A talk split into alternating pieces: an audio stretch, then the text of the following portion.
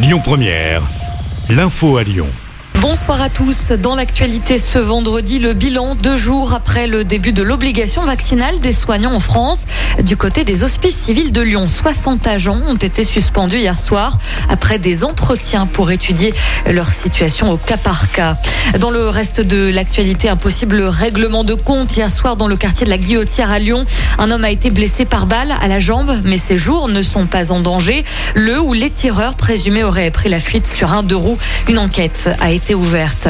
Fait divers toujours, la police lance un appel à témoins après cet accident mortel à Vénissieux. C'était mercredi dernier. Un cycliste de 58 ans a été fauché par un poids lourd vers 11h30.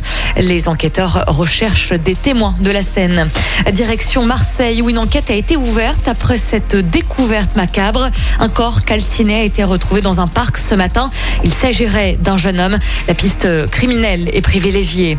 Si vous voulez aller au cinéma, un nouveau complexe ouvre ses portes dès demain à Lyon-Pardieu. Cette UGC Cinécité comporte 18 nouvelles salles réparties sur 15 000 mètres carrés.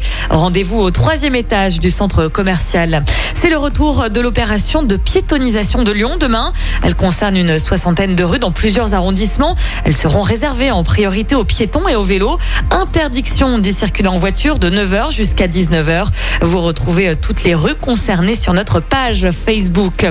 Coup d'envoi aujourd'hui du festival du film Jeunes de Lyon. C'est la sixième édition jusqu'au 1er octobre. 45 films seront mis en compétition dans trois catégories, la fiction, le documentaire et l'animation. Ça se passe à la salle de spectacle Le Carbone à Montplaisir.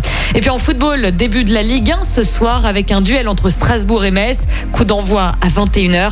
L'OL de son côté jouera dimanche soir sur la pelouse du PSG à 20h45.